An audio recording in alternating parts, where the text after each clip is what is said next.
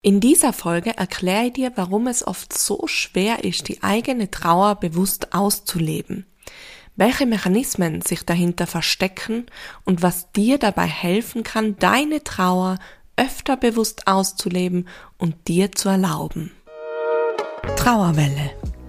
Dein Seelensport-Podcast für einen sicheren und bewegten Umgang mit all deinen Trauergefühlen. Mit und von Kathi Bieber.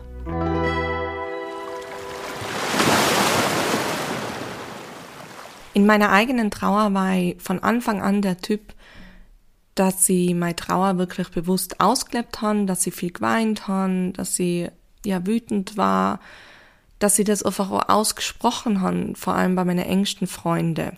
Und die haben dann nach den ersten paar Wochen und Monaten einfach festgestellt, uff, da komme ich an meine Grenzen. Wie soll das jetzt weitergehen? Wie soll meine Trauer weiterhin jetzt Raum und Zeit kriegen? Wie soll ich sie weiterhin ausleben, mir erlauben, weil es im Alltag dann zunehmend einfach nicht funktioniert hat? Und ich habe mir da gleich mal Vorwürfe gemacht, warum kriege ich das nicht hin, warum schaffe ich das nicht, was ist mit dieser Trauer los und sollte die jetzt endlich auch besser sein und also all diese Dinge haben ihm einfach an den Kopf geworfen und ich kenne das von vielen anderen Trauernden, die eben lang begleitet haben, die immer mit ähnlichen Themen kommen sind und immer wieder ist diese Frage da gewesen, warum fällt es mir denn so schwer, die eigene Trauer bewusst auszuleben? Wie kann ich das machen und woran liegt es einfach auch, dass sie mir da nicht diesen Raum und die Zeit gerade geben kann? Man muss auf jeden Fall mal ähm, darauf hinweisen, Trauer braucht sehr viel Raum und Zeit. Und das kollidiert einfach schon an sich mit unserer schnelllebigen, leistungsorientierten Gesellschaft, Wirtschaftssituation. Das passt einfach überhaupt nicht zusammen, weil wenn ich trauere, dann, äh, dann funktioniere ich einfach auch langsamer. Dann brauche ich ganz was anderes als wie dieses schnelle und stressige System, in dem wir alle drinnen stecken, soweit. Und es hat noch ganz viele andere Gründe, warum es uns einfach so schwer fällt, Trauer auszuleben, vor allem eben nach diesen ersten paar Wochen und Monaten. Und auf diese Gründe will ich jetzt mal genauer eingehen und die ein bisschen analysieren, ähm, ja, und einfach mal darstellen und ich bin mir ziemlich sicher, dass du die in einigen darin wiederfindest. Der erste Grund, der Omi selber extrem betroffen hat, war der finanzielle Grund, also das finanzielle Thema. Es dreht sich alles ums Geld überall und ähm, wir brauchen Geld natürlich ähm, zum Leben in dieser Gesellschaft vor allem. Und ja, meine Situation damals war folgende. Ich war Studentin, ich habe äh, einen Kreuzbandriss gehabt, also eine Knieverletzung und ich habe zu dem Zeitpunkt nicht arbeiten können, habe immer während dem Studium eben nebenbei gearbeitet und das war eben zu dem Zeitpunkt nicht möglich, wo meine Schwester gestorben ist, also war im Krankenstand. Dieser Krankenstand hat sich aber dann über Monate hinweg schon gezogen, weil einfach so ein Kreuzbandriss sehr aufwendig ist und lang braucht, um zu heilen. Und je länger der Krankenstand geht, desto weniger Geld kriegt man. Und bei mir waren es dann nur noch so um die 400, 450 Euro oder so. Und meine Wohnung Allur hat schon 300 Euro gekostet. Also, ja, ich meine, das waren nur Preise von damals. Heutzutage gibt's glaube ich, gar keine Wohnung oder Zimmer mehr, das um diesen Preis ähm, erhalten kannst irre. Ähm, ja, das war das damals, was meine Situation war. Also ich habe einen inneren, brutalsten Druck verspürt. Ich muss jetzt schnellstmöglich wieder arbeiten. Mein Knie ist ja dann auch ganz langsam besser gegangen, obwohl ich es ja auch sehr schleifen haben lassen. Also ich habe natürlich noch ganz viel ähm, Einschränkung gespürt, aber trotzdem, ich habe arbeiten müssen und ich war nur mitten im Studium und ich habe nur äh, so Kellnerjobs nebenbei eben gemacht und ja, da braucht man natürlich ein gutes Knie. Also dieser Druck war einfach riesig.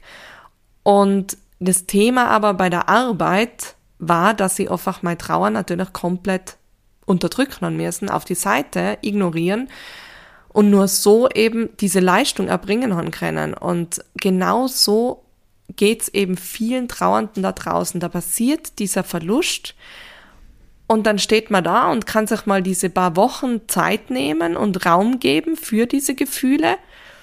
Und dann, ja, was ist dann? Dann muss sie irgendwann wieder arbeiten.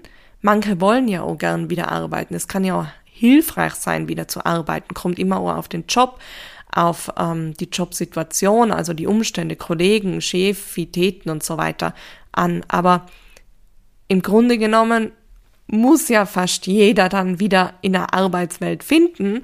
Und das macht's halt brutal herausfordernd, weil die Trauer eben trotzdem ihre Zeit und ihren Raum braucht und der Mensch aber gleichzeitig ja auch das Geld braucht, um ja sein Leben zu finanzieren, gell? seine Wohnung weiterhin zu bezahlen, Essen zu bezahlen, Kinder zu versorgen und so weiter und so fort. Und das kollidiert schon mal extrem. Und deshalb fällt es da an der Stelle einfach schon so schwer, die Trauer bewusst auszunehmen, weil erinnern wir uns, die meisten Menschen arbeiten den ganzen Tag, mindestens acht Stunden. Gell? Es gibt äh, weniger Leute, die nur vielleicht Teilzeit dann arbeiten, aber das sind ja auch schon wieder sechs oder fünf Stunden am Tag oft. Und in dieser Zeit muss ich meine Trauer praktisch komplett auf die Seite schieben. Und das ist einfach auch nach wenigen Wochen und Monaten nicht möglich oft. Also wie oft bin ich in dieser Eisdiele dann da gestanden, habe einen irren Kampf gegen mich selber geführt, gegen meine eigenen Tränen, habe alles versucht, um die irgendwie wegzudrücken und um mir ein Lächeln aufzusetzen.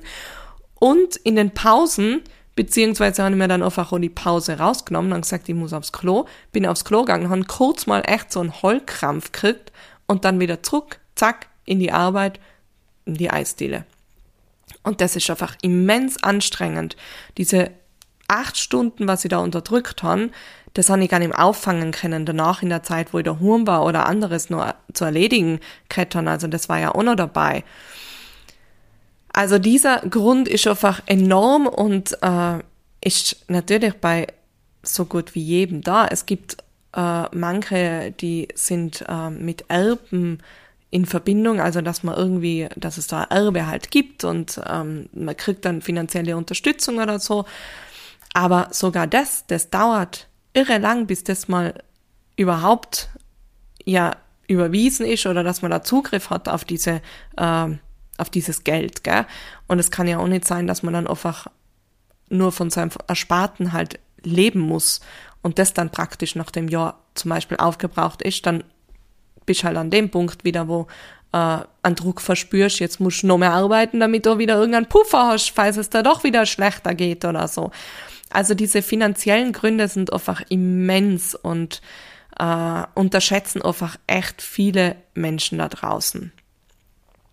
Ein weiterer Grund ist äh, der Mangel an Betreuung beziehungsweise Unterstützung beziehungsweise dass man einfach überhaupt keine Ahnung hat, was es für Möglichkeiten gibt. Ich habe so viele junge Frauen auch schon ähm, begleiten dürfen, die nur ein, zwei kleine Kinder daheim haben ähm, und von ihnen ist der Mann zum Beispiel verstorben. Ja, wie soll das gehen? Wie soll ich meiner Trauer ausreichend Raum und Zeit geben, wenn ich 24-7 meine Kinder betreuen muss oder dafür sorgen muss, ähm, dass sie eben natürlich unterstützt werden, weiterleben und äh, da bleibt ja die eigene Trauer einfach komplett auf der Strecke. Und es gibt natürlich Kindergarten und so weiter. Die meisten Kinder sind ja dann auch schon im Kindergarten oder in der Schule. Und da ist aber das Problem, ja, die Person muss ja dann wiederum arbeiten, damit sie eben das Finanzielle wieder ähm, hinkriegt. Und wenn dann die Arbeit zu Ende geht, dann hole ich die Kinder ab und dann haben ich ja wieder die Kinder. Und natürlich gehen die irgendwann ins Bett. Und ich habe mir früher ganz ehrlich nicht vorstellen können, dass es doch so anstrengend sein kann. Aber ich habe ja mittlerweile selber einen Sohn, der ist jetzt äh, bald zwei Jahre alt und Mann, oh, also wie anstrengend kann es manchmal sein, oder? Was man alles organisieren muss. Ähm, und gleichzeitig ist es das Schierste auf der ganzen Welt. Aber wenn es da halt psychisch nicht gut geht und du irgendwie oh, natürlich körperlich dann eingeschränkt bist, weil die Trauer geht ja auch auf den ganzen Körper, dann ist natürlich doppelt so anstrengend. Und wenn man sich vorstellt, ich arbeite und muss da meine Trauer unterdrücken, dann komme ich heim, versorge die Kinder und auch da leben ja viele die Trauer nicht bewusst aus vor den Kindern. Man sagt oft, um sie zu schützen, was ja eigentlich äh, so nicht so gesund ist, aber ich kann es absolut nachvollziehen und verstehen, dass man sich da nicht da äh, elendig auf den Boden wirft und ähm, ja, das natürlich auch Kindern wiederum dann Angst macht, ähm, wenn man es extrem auslebt im Sinne von dieser Trauerwelle halt komplett nachgibt. Die kann man ja wirklich ordentlich zum Boden werfen. Und dann unterdrückt man ja da wieder, dann sind die Kinder irgendwann im Bett und dann, dann sollte ja eigentlich nur irgendwas vom Haushalt passieren oder so oder vielleicht nur Telefonate führen oder Organisation, was heißt E-Mails verschicken und so weiter und so fort, ähm, Essen vorbereiten für den nächsten Tag, und so weiter. Also wie gesagt, ich merke das selber bei mir. Es ist einfach anstrengend oft und es braucht viel Kraft und mir geht's im Moment aber gut. Ich kann mir nicht annähernd vorstellen, wie das, wie das, also ich, ganz ehrlich, keine Ahnung, wie das gemacht hätte, wenn, die, wenn ich damals ähm, schwanger gewesen wäre, wo meine Schwester gestorben ist und dann das Kind gekriegt hätte. Ich habe es nur live auch miterlebt bei meiner Schwester Anna. Da haben ja auch eine Podcast-Folge, ähm, das ist die Folge 5, geführt mit ihr im Gespräch eben, wie das für sie war. Und ja, da kommst du einfach echt an deine Grenzen. Und natürlich ist es dann umso schwerer, die eigene Trauer bewusst auszuleben, der Raum und Zeit zu geben. Vor allem eben nach Wochen und Monaten, wenn dann auch so Freunde, Bekannte sich zurückziehen und da einfach keine Unterstützung mehr da ist. Und es gibt eben Gott sei Dank ja auch Organisationen, Vereine und so weiter, wo man wirklich auch um Unterstützung fragen kann. Aber das muss man erstmal wissen. Und ich habe ganz oft das Gefühl und weiß es auch von vielen anderen Trauernden, dass ja gerade auch so Krankenkassen und so oft nicht so gerne rausrücken mit diesen Infos über Unterstützungsmöglichkeiten, sondern da muss dann selber die ganze Nacht recherchieren und schauen, ähm, was kann ich alles machen und was gibt's wo ich meine Kinder gut ähm, versorgen kann. Ja, und wer hat schon wieder diese Kraft, gell, die ganze Nacht da zu recherchieren und zum Schauen? Also kaum jemand, der gerade einen Verlust erlebt hat und der versucht, irgendwie wieder in den Alltag Druck zu finden. Also das ist einfach auch ein triftiger Grund, dass es einfach einen starken Mangel an Betreuung gibt, an Unterstützungsmöglichkeiten und auch unser gesellschaftliches System hat sich da einfach stark gewandelt. Früher hat man ja auch immer so gesagt, oder man sagt heute eigentlich noch, ähm, um ein Kind zu erziehen, braucht es ein ganzes Dorf. Und heint passiert aber alles in den kleinsten Mini-Mini-Familien, also nur noch äh, Eltern und Kind und sogar Oma, Opa sind schon Luxus oder Tanten, Onkel und so weiter. Ähm, es werden ja immer weniger Kinder geboren. Von dem her gibt's weniger Geschwister oder ja, Tanten, Onkeln eben. Und das macht halt einfach schwierig dann in so einer Situation. Und das ist einer dieser Gründe, ja, warum es dir auch schwer fällt, diese Trauer bewusst auszuleben. Dann gibt es noch einen weiteren driftigen Grund. Trauer ist einfach ein absolutes Tabu in unserer Gesellschaft. Also irgendwie ist ja auch so, man will teilhaben an dieser Gesellschaft. Man will ja nur Teil sein davon, auch nach der Trauer oder nach dem Verlust, so gesagt. Und man spürt aber dann, dass es einfach nicht dasselbe ist, dass es eigentlich nur noch anstrengend ist, dieser Versuch, teilhaben zu wollen, weiterhin an irgendwelche Festeln teilzunehmen, an Partys teilzunehmen, an, was ich nicht, Vorträgen und so weiter und so fort, weil es halt auch da immer wieder nur so oberflächlich zugeht, also bei den meisten zumindest, nicht bei allen, Gott sei Dank, wie auch was, aber bei vielen ist einfach sehr stark oberflächlich und man will dann auch nicht darauf angesprochen werden. Aber im Dorf zum Beispiel kennt die ja jeder. Das heißt, wenn du dann auftrittst auf irgendwas, auf einem Dorffestel zum Beispiel, du weißt, dass du konfrontiert bist damit. Du weißt, dass die Blicke fallen werden. Du weißt, dass die Leute herkommen und die drauf direkt ansprechen. Und das willst ja nicht. Das halte ich gerade aus, nicht in dieser Öffentlichkeit. Und wenn sie dann fragen, wie geht's da? Und du dann aber sogar ehrlich sagst, ja nicht so gut, ja, dann ist der super GAU da, weil dann kriegst du oft irgendwelche Floskeln ab. Ja, na, jetzt musst du schon mal endlich wieder und jetzt musst du doch stark sein und du hast doch nur deine Kinder und er hätte es nicht wollen und kannst doch erleichtert sein und so weiter. Also die Liste ist ja unendlich lang mit diesen Floskeln. Und das verletzt einfach in einem Moment, wo du irgendwie inmitten von der Öffentlichkeit stehst, ja, dass das keiner mag und dann eben die Trauer einfach wieder dadurch unterdrückt wird und schnell ausgesprochen wird, na, na, mir geht's eh gut. Und das aber wieder in der Gesellschaft wiederum spiegelt, okay, Trauer, die ist eh vorbei nach ein paar Monaten, weil da geht's ja eh wieder gut, wenn sie das so sagt, gell? Das ist ein Teufelskreislauf einfach. Und das unterstützt natürlich dieses Tabu immens. Also, da müsste man praktisch einen Bruch schaffen, äh, um das ähm, aufzulösen und zu verändern, was einfach immens viel Zeit braucht. Also das geht nicht von heute auf morgen und ähm, die Gesellschaft ist ja nicht einfach so geboren, äh, dass es tabu ist, sondern das hat ja ganz viele historische Hintergründe, warum unsere Gesellschaft mit Trauer so umgeht. Also das ist aber auch einfach ein Riesengrund, warum ich meine Trauer nicht bewusst ausleben kann in dieser Gesellschaft und du auch eben da vielleicht an deine Grenzen stoßest, weil eben egal wo du bist, musst du so tun, als würde es da wieder gut gehen, weil es gar nicht aushaltbar ist für die anderen, weil es Floskeln gibt, die verletzen und ähm, ja, da ist dann irgendwann auch dieser Punkt da bei vielen Trauernden, dass sie sagen und spüren, eigentlich weiß ich nicht, ob ich noch so an diesem Gesellschaftsleben teilnehmen will. Und dann ist aber die Frage, was mache ich dann? Weil irgendwie muss ich teilnehmen, aber was gibt's schon? Dazu dann später mehr. Zum nächsten Grund, warum es oft so schwer fällt, die Trauer bewusst auszuleben. Und zwar die Glaubenssätze. Wir haben alle in uns so negative, massive Glaubenssätze in uns verankert, oh, die schleppen wir alle mit uns mit und oh, ich kenne sie. Heint noch manchmal muss ich mich, also erwische ich mich wirklich dabei, dass irgendein so Satz aufploppt. Das können Sätze sein wie zum Beispiel, ich darf nicht traurig sein, meine Trauer ist schwach. Weinen bedeutet schwach zu sein. Ich muss alles alleine schaffen. Ich darf doch anderen nicht zur Last fallen. Ich muss stark sein. Ich muss mich nur mehr zusammenreißen ich muss funktionieren und so weiter und so fort.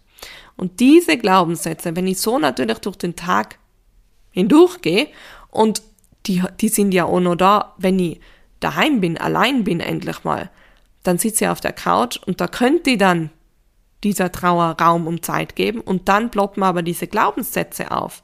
Da könnte ich dann vielleicht der Freundin anrufen und um Hilfe bitten und dann ploppt dieser Glaubenssatz auf. Ich muss alles allein schaffen na, ich zeige jetzt nicht diese Schwäche. Was müssen die anderen über mich denken? Ich darf doch anderen nicht zur Last fallen und so weiter und so fort. Und das macht es natürlich schwierig, die Trauer bewusst auszuleben, wenn da in uns einfach so krasse Glaubenssätze drin verankert sind und äh, uns ja da einfach komplett einschränken in unserem gesunden Trauerprozess. Und die Glaubenssätze kommen ja auch aus einem historischen Kontext heraus. Also das hat ganz viel natürlich mit Erziehungsmethoden, ähm, sogar noch zurückgehend auf NS-Zeiten zum Beispiel zum tun. Ich bin ja ursprünglich Historikerin gewesen und beschäftige mich natürlich auch in der Hinsicht sehr viel mit Trauer und finde es immer wieder spannend, wie so äh, Erziehungsmethoden von damals, weil damals hat es ja wirklich auch Erziehungsbücher gegeben, ähm, wo drin gestanden ist, dass sie das weinende Kind eben nicht äh, umarmen darf, berühren darf, tragen darf und so weiter, dass alles, was mit Weinen äh, zu tun hat, ganz viel Schwäche beinhaltet. Das hat ganz viel mit diesem äh, kriegerischen Hintergedanken zu tun, dass sie eben ja auch Soldaten erschaffen will und äh, Soldaten funktionieren halt nicht, wenn, wenn da ganz viel ähm, Weinen oder Traurigkeit, Berührung, Menschlichkeit in uns ist, sondern die müssen natürlich abgehärtet sein. Und dahingehend sind diese Erziehungsmethoden entwickelt worden und das aber, wo jetzt du vielleicht denken willst oder magst, ähm, Ja, aber das ist ja jetzt schon so lang her. So lang ist ja das noch gar nicht. Also wenn wir uns das mal bewusst machen, das war ja in die 1930er, 40er Jahre. So lang ist das noch nicht. Gell? Nicht mal 100 Jahre sind das her. Und die Generationen, also die, die Nachfolgegenerationen, die leben ja alle noch und die haben ja das alle mitgekriegt. Und sowas, nur weil es mal jetzt neue Bücher gibt und neue Forschungsansätze, ist ja das nicht sofort eben aus unseren Köpfen verbannt, sondern man braucht ja da auch eine offene neue Haltung gegenüber äh, dem Ganzen. Und das ist halt brutal schwierig. Je älter du bist, desto schwieriger ist natürlich auch diese Glaubenssätze, diese Erziehungsmechanismen von damals aufzudröseln und aufzulösen und äh, neu zu kreieren und umzusetzen. Also wie gesagt, ich merke das so an mir noch, dass da Sätze gerade jetzt auch in Bezug auf meinen Sohn manchmal in mir aufploppen, wo ich mir denke, was, woher kommt das? Das bin ich eigentlich nicht, aber das ist so in uns verankert und ich bin gerade mal 37 Jahre alt, dass das extrem schwierig ist, ja, da aufzulösen und ähm, anders und neu zu denken. Und das funktioniert echt auf Dauer nur, wenn wir uns da wirklich Unterstützung und Hilfe holen, wenn wir da offen sind, wenn wir uns intensiv mit uns, unseren eigenen Verletzungen, unserer eigenen Erziehung, unserer eigenen Kindheit etc. beschäftigen. Nur dann schaffen wir es auch wirklich, diese Glaubenssätze dann auch äh, umzuwandeln. Und da sind wir wieder bei dem Thema. Wie schwer ist denn die eigene Trauer bewusst auszuleben? Ja, wenn ich dann auch noch drauf schauen muss, was das mit meinen eigenen Verletzungen, was das mit meiner Kindheit vielleicht zum tun hat, etc., brauche ich ja wiederum noch mehr Raum und Zeit und das macht's schon herausfordernd insgesamt. Also oh, ein großer, großer Punkt, ein großes Thema, das äh, einfach hinderlich ist äh, im gesunden Ausleben des Trauerprozesses. Und dann gibt's noch einen Punkt, den, der hat mich selber auch ganz stark betroffen. Es gibt in unserer Gesellschaft sehr schnell wirksame Betäuber, ähm, ja, Mittelchen, würde ich mal so sagen, die ziemlich leicht zugänglich und verfügbar sind überall, wie zum Beispiel Alkohol. Meine Strategie war ziemlich schnell, um eben wieder funktionieren zu können, also gerade arbeiten zu können, in die Uni gehen zu können. Ja, trink mal halt mal etwas. Ein Schlückchen Wein, dann ist die Flasche worden, bis es schlussendlich in der Früh, also wirklich am Morgen schon, ähm, der erste Shot, Tequila, Rum, was sie so daheim gehabt haben als Studenten-WG, das hat herhalten müssen und ähm, ich war eigentlich dauerbesoffen, muss ich ehrlich sagen. Und das hat mich auf einem Level gehalten, wo ich wirklich einfach, ja, wo ich einfach funktionieren haben können. Also, wie gesagt, nach diesen Wochen und Monaten, wo ich gemerkt habe, da gibt's ganz viele Grenzen. Ich muss wieder funktionieren. Ich, ich habe gar keine Möglichkeit gerade, äh, meine Trauer bewusst auszuleben. Das kollidiert einfach mit meiner Lebenssituation, mit meiner ähm, Wirtschaftssituation. Dann habe ich zum Alkohol gegriffen. War eine schnelle, einfache Lösung so, weil äh, das andere, also dass ich wirklich sage, okay, ich verändere jetzt ganz viel und ich mache dann die Mitten und so weiter, ähm, ja, das braucht einfach immens viel Kraft und auch das Hinschauen, die eigenen Gefühle wahrnehmen, spüren, braucht immens viel Kraft und wieder Raum und Zeit. Es geht einfach schneller, sich einen Shot reinzuwerfen, anstatt mir eine Stunde hinzusetzen und alles auszuweinen. Aber es war natürlich eine beschissene Strategie, ganz ehrlich, es war furchtbar, es hat mich extrem krank gemacht, mein ganzer Körper hat drunter gelitten und ich glaube, das brauche ich nicht erklären und ausführen, aber es ist schon mit anderen Sachen so, also es wird uns einfach sehr leicht gemacht, dass wir uns halt eben betäuben können, sei es eben mit Alkohol, aber es gibt natürlich auch die Möglichkeit, ganz viele äh, verwenden nur das. Emotionales Essen zum Beispiel. Ähm, Essen ist ja auch überall zugänglich und äh, gerade eben, wenn es um emotionales Essen geht, ist ja oft äh, in Verbindung mit irgendwas, äh, viel Süßigkeiten oder so Sachen. Ähm, oder eben Antidepressiva werden ja auch gerade bei Trauernden sehr schnell einfach verschrieben, ohne dass da wirklich ein Krankheitsbild dahinter steckt, sondern eben, damit man halt einfach wieder arbeiten kann.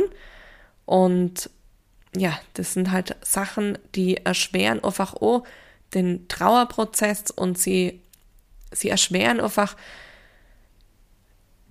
die Möglichkeit, Trauer bewusst ausleben zu können. Sie behindern es komplett. Und es wird ja trotzdem nicht da besser, die Trauer, oder sie wird ja nicht da weniger deswegen, sondern sie wird dann einfach praktisch verschoben. Entweder ihr generell in der Sucht und bin abhängig für immer, oder eben, wie ich, bin ja dann rausgekommen aus dem Ganzen, ich habe dann aufgehört zum Trinken, seitdem trinke ich ja nichts mehr. Und äh, habe dann eben begonnen, wirklich mir der Trauer zu widmen und das halt über den Sport. Aber eben, da kommen wieder die anderen Gründe mit rein. Nicht jeder hat diese Möglichkeiten so schnell und sofort und gerade jetzt. Es ist einfach ein Teufelskreislauf und es wundert mich nicht, dass so viele ähm, dann an diesen Betäubungsmitteln hängen bleiben. Gell? Da, da fehlt es einfach noch ganz viel an systemischen ähm, ja, Dingen, die, die verändert werden müssten. Auch von der Politik her. Also, was ich insgesamt nach diesen fünf Punkten sagen will, es liegt nicht einfach nur an dir, dass du dir nicht genug Raum nimmst oder dir Zeit nimmst, sondern eben schnell an diverse Grenzen stoßest, weil es da im Außen einfach ganz viel gibt, ähm, das uns einfach oder das einfach nicht unterstützend wirkt für unsere Trauer. Die Frage ist aber eben, was kannst du aber trotzdem tun, um das zu ändern? Oder kannst du überhaupt etwas tun? Oder kannst du es einfach nur hinnehmen und es ist jetzt so? Werde halt krank. Werde halt in der Miserie bleiben oder so ähnlich. so habe ich auch lang gedacht eben. Ich sage immer ja und nein. Es gibt bestimmte Hürden und eben systemische Fehler, die kann man einfach nicht direkt aufheben wir können darauf hinweisen. Ich habe auch ganz oft eben dann E-Mails versendet, darauf hingewiesen, Verbesserungsvorschläge gemacht äh, an bestimmten Stellen. Ähm, und das Einzige, was wir da machen können, ist hoffen, dass wir gehört werden irgendwann und dass sie dann etwas verändern werden. Aber mehr können wir da eigentlich nicht tun. Jetzt zum Beispiel nutze ich natürlich auch meine Sichtbarkeit, mein Podcast, ähm, mein Blog, aber auch um eben immer wieder darauf hinzuweisen, auf diese Missstände, auf diese Fehler ähm, und hoffe einfach, dass es an die richtigen Stellen ankommt und gelesen wird und dann vielleicht auch was verändert wird. Ja, und wir können natürlich auch nicht direkt die ganze Gesellschaft und die ganzen komplexen Traumata verändern, aber wir können im Klonen bei uns anfangen. Und das finde ich immer wieder super spannend, und möchte euch ein Beispiel nennen von zwei Personen aus meinem Online-Kurs Winterkraft. Der äh, findet immer über, äh, über den Winter, wie der Name schon sagt, statt, also über ähm, die Weihnachtszeit bis in den Februar rein. Und ist eben ein großer Seelensport-Online-Kurs und ähm, ja, hilft einfach, um eben ganz viel aufzulösen an Glaubenssätze, aber ander, andererseits auch mit dem Körper zu arbeiten, ins Spüren zu kommen, sich Raum und Zeit zu geben für die Trauer. Und wir haben da eine WhatsApp-Gruppe und da möchte ich euch etwas erzählen draus. Ähm, da haben welche reingeschrieben, ist noch gar nicht so lange her, dass sie ein tolles Erlebnis gehabt haben. Und zwar ähm, war ohne in, einem, äh, in einer Yoga-Schnupperstunde hat sie mitgemacht und äh, sie hat dann ein persönliches Gespräch mit der Yogalehrerin äh, geführt und erzählt die eigene Geschichte und dass es eben auch sein kann, dass sie vielleicht einmal weint beim Yoga, dass sie sich da nicht erschrecken soll ähm, und dass es für die Person, die eben weint, auch nicht schlimm ist. Und die Trainerin hat dann einfach gemeint, dass es für sie auch nicht schlimm ist und dass es doch gut ist, wenn was ins Fließen kommt und dass, wenn was rauskommt. Und ähm, diese Frau hat mir dann da reingeschrieben, äh, sie denkt, dass einfach nur durch den Seelensport sie endlich auch so offen formulieren konnte, was in ihr vorgeht und sich auch traut, das offen anzusprechen, auch bei fremden Personen. Und dann oft gar nicht nur eben auf Floskeln stößt, sondern auch eben auf viel Verständnis. Und das schafft man nur, wenn wir immer wieder mutig sind und es uns wieder mal trauen. Das geht natürlich in den Anfangswochen und Monaten brutal schwer und da ja, ist es fast unmöglich. Ähm, aber es wird immer besser auch mit der Zeit. Und ähm, da hat dann eine weitere Teilnehmerin reingeschrieben, dass sie ein ähnliches Erlebnis gehabt hat, wo sie auch geweint hat und eine andere Teilnehmerin ebenfalls geweint hat äh, an einem Seminar, glaube ich, war das. Und äh, sie haben dann miteinander gesprochen, warum, und jeder hat so seine Geschichte erzählt und ähm, sie haben beide dann gemeinsam äh, geweint und sich umarmt und ähm, das hat so aneinander berührt und äh, da hat sie eben gesagt, danke, danke schön an den Seelensport, der so vieles bewegt, dass sie sich da eben auch viel mehr zutraut äh, hinsichtlich ihrer eigenen Gefühlswelt. Und das finde ich so schön und genau das will ich bewirken, dass wenn ich eben anfange, über meinen Körper ins Spüren, ins Fühlen zu kommen, um mir das zutrauen kann, mal auszusprechen bei fremden Personen. Und wenn ein Floskel kommt, dann habe ich auch wieder bestimmte Übungen, die mir helfen, mit diesen Floskeln umzugehen. Also das ist ja das, was Seelensport ausmacht. Und ähm, das finde ich einfach, also es berührt mich immer wieder, wenn ich dann solche Feedbacks kriege. Und das bedeutet einfach auch für die, dass du für den Teil, für diesen Bereich Verantwortung übernehmen kannst, den du wirklich gestalten kannst. Also, und sei es nur im, im klitzekleinsten, eben nur mal eine Person drauf ansprechen, hinweisen, erklären, und das hilft der anderen Person wiederum vielleicht, oh, Trauernde zu verstehen, was da passiert. Und wenn sie nicht offen dafür ist und wenn sie irgendeine scheiß Floskel dir an den Kopf wirft, dann geh, dann dann grenzt die ab und geh von dieser Person. Du musst nicht bei dieser Person irgendwie bleiben oder so, gerade wenn es Fremde sind, erst recht nicht. Dann wäre es halt so gewesen, dass sie wahrscheinlich nicht mehr in diesen Yoga-Kurs gehen wird. Und das ist ja auch vollkommen okay. Aber wir, wir machen auch diese positiven Erlebnisse, Gott sei Dank.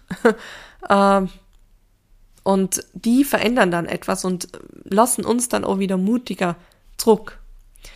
Und was, was ich noch mitgeben möchte als, als Tipp wäre, weil man ja eben schon angesprochen hat, ähm, ja, ich möchte irgendwie weiter an der Gesellschaft teilnehmen, teilhaben, aber eben irgendwie fühle ich mich nicht so wohl dabei.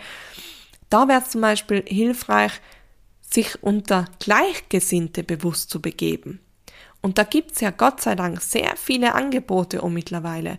Wir haben regelmäßig Trauercafés. In jeder Stadt gibt's das. Und das ist auch kostengünstig oder ähm, sogar kostenlos. Es gibt verschiedene Buchvorstellungen, Buchpräsentationen, also immer mehr Bücher gibt so rund um Trauer, die eben dann Vorstellungen, Präsentationen haben, im Hospiz oder andere äh, Büchereien und so weiter.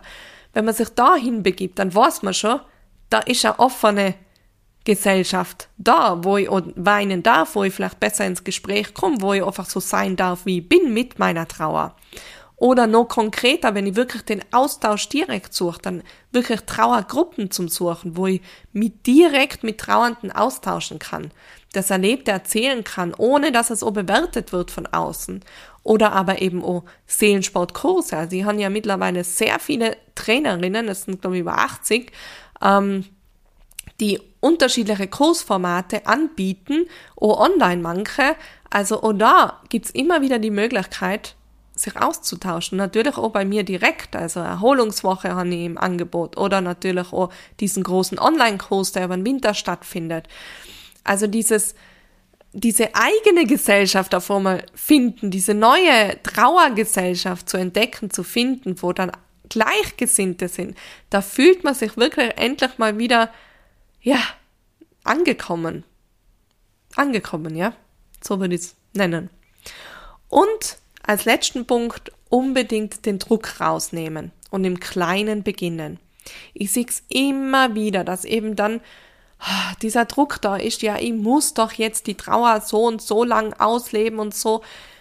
Aber wir dürfen nicht vergessen, dass es einfach dieses System uns so schwer macht, die Trauer bewusst auszuleben.